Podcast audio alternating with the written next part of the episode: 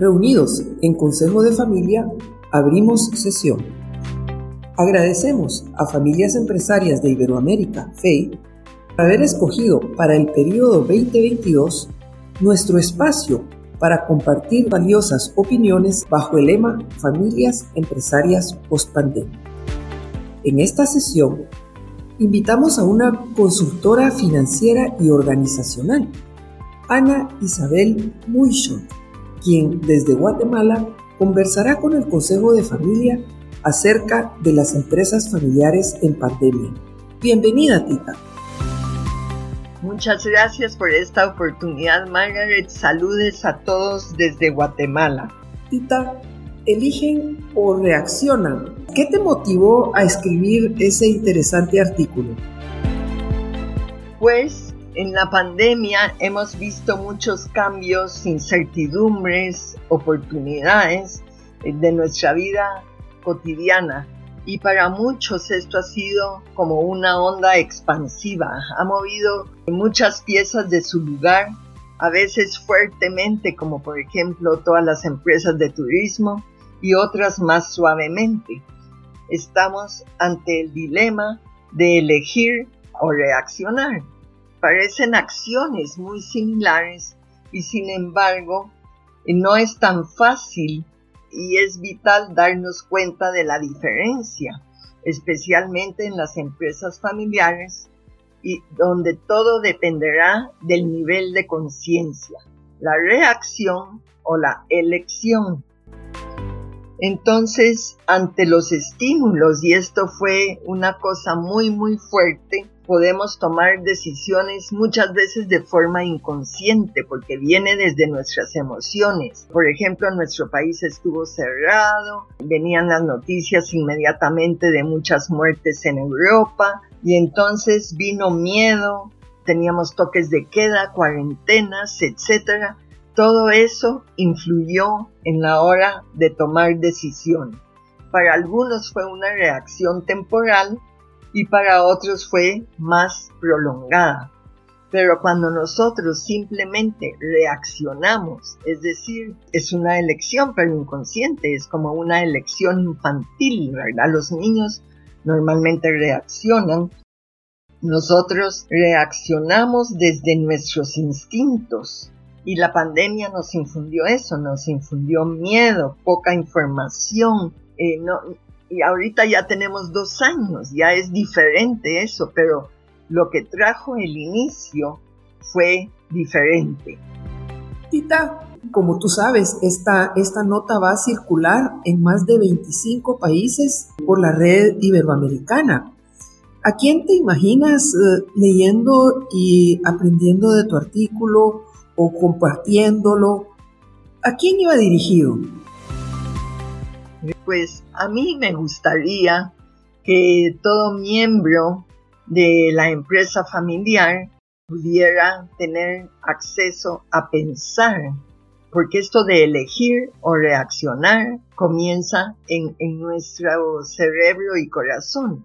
Me gustaría motivar a ver cómo han sido las decisiones que se han tomado durante esta pandemia, si han sido reacciones o si han sido elecciones. Me encantaría que todos pudieran leer y tomarse ese momento de reflexión para las decisiones importantes que se están tomando. Y cualquier decisión normalmente, como dije, puede ser una ola expansiva, normalmente una decisión va a afectar a más de una persona. Sin embargo, mi sueño dorado sería que los más jóvenes, recordando lo que dijo el doctor Salvatore Tomaselli, que me gustó mucho su podcast, por cierto, hablaba de que tenemos ahora a los jóvenes cada vez con más educación, siempre pienso que tienen más preparación académica, pero también se necesita la preparación emocional, ¿verdad? De, de madurar, de reflexionar, para no reaccionar, sino tener decisiones apoyadas más racionalmente. Y me encantaría entonces pensar que los jóvenes con toda su plenitud de conocimientos y actualización y buenos deseos para traer innovaciones que pudieran pensar en que a la hora de hacer una decisión podemos reaccionar o podemos elegir. Gracias, Tita. Pues este medio maravilloso del podcast que con pocas restricciones de tiempo y espacio nos permite seguir escuchando y, pedirte esas tres recomendaciones y alguna acción que se pudiera derivar de tu artículo para las familias empresarias que nos escuchan. Bueno, yo creo que la primera recomendación es que se nos abra la mente. La pandemia nos demostró lo frágiles que podemos ser, así es que contrario únicamente a reaccionar, que podamos aprender a manejar las reacciones emocionales que como seres humanos tenemos todos independiente de la edad y eso significa escoger cómo y cuándo vamos a expresar nuestras emociones. Ya estamos haciendo una elección al hacer esto y darnos cuenta que el elegir conscientemente eh, nos da libertad y nos da poder. ¿Por qué? Porque al elegir conscientemente nosotros tuvimos que haber evaluado qué consecuencias estábamos dispuestos a asumir y a poder vivir con ellas. Elegir es, el privilegio de la raza humana. Para el ser humano, la elección consciente puede ser la diferencia entre la vida y la muerte también de una empresa. Como segundo punto, creo que es muy, muy interesante ser realista, incluir en la, en la elección las posibilidades, la evaluación de qué decisión es viable. Hay opciones mejores, pero si no es viable ante nuestros recursos humanos, económicos, etcétera, no es una opción de elección.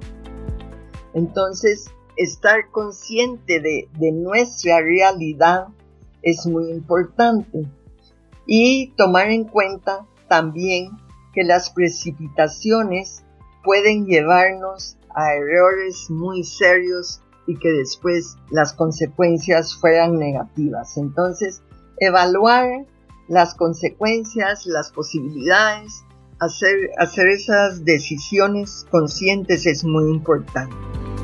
Y la tercera que yo pensaría que es importante es poder apoyarnos consultando con profesionales con experiencia que puedan aconsejarnos para bien. Obviamente eh, pueden decir, usted lo dice porque es consultor y sí, sí, es cierto, pero para el consejo familiar no significa que va a permitir que otros elijan por ellos. Simplemente es ver las situaciones quizás con otros ojos, lo cual siempre agranda eh, la visión y da nuevas oportunidades. Siempre los responsables de las políticas va a ser el consejo directivo y realmente es la familia la que va a llevar directamente la consecuencia de esas decisiones. Sin embargo, el oír o, tratar de ver con otro marco el momento que la empresa está viviendo para la toma de decisiones y pensar en el futuro aconsejado por alguien más, yo creo que también es invaluable. Como acción, yo le sugeriría a todos y cada uno de los encargados de tomar decisiones que lo hagan siempre a nivel consciente, siendo analíticos, evaluando y darse el chance entre todos de hacer un aprendizaje profundo de la empresa, esa manera de dirigir conjuntamente, poder hacer estos ejercicios de decisión conjunta con los involucrados va a enriquecer a la empresa que, tome estas decisiones no autocráticas, sino que pensadas y, y ojalá apoyadas por los involucrados. Bueno, el Consejo de Familia cumple una importante función como escuela de empresarios. Agradecemos a Tita Motion esta valiosa cápsula de aprendizaje y desde ya preparamos la agenda del próximo mes. Muchas gracias Margaret y muchas gracias al Consejo de Familia por esta magnífica oportunidad.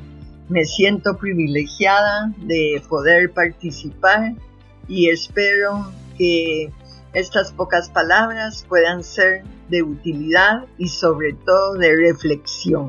Pues ese es realmente eh, el, el, objetivo de, de esta invitación. Yo estoy segura que así va a ser y no habiendo más que tratar, quedan convocados al próximo Consejo de Familia, el podcast donde hilamos fino los dilemas de la empresa familiar. Ahora, en alianza con Family Business Podcast, un recurso más, cortesía de familias empresarias de Iberoamérica, la red más importante de actores en el mundo de las familias empresarias iberoamericanas. Comparte con quienes te importan, porque así aprendemos más. Cerramos sesión.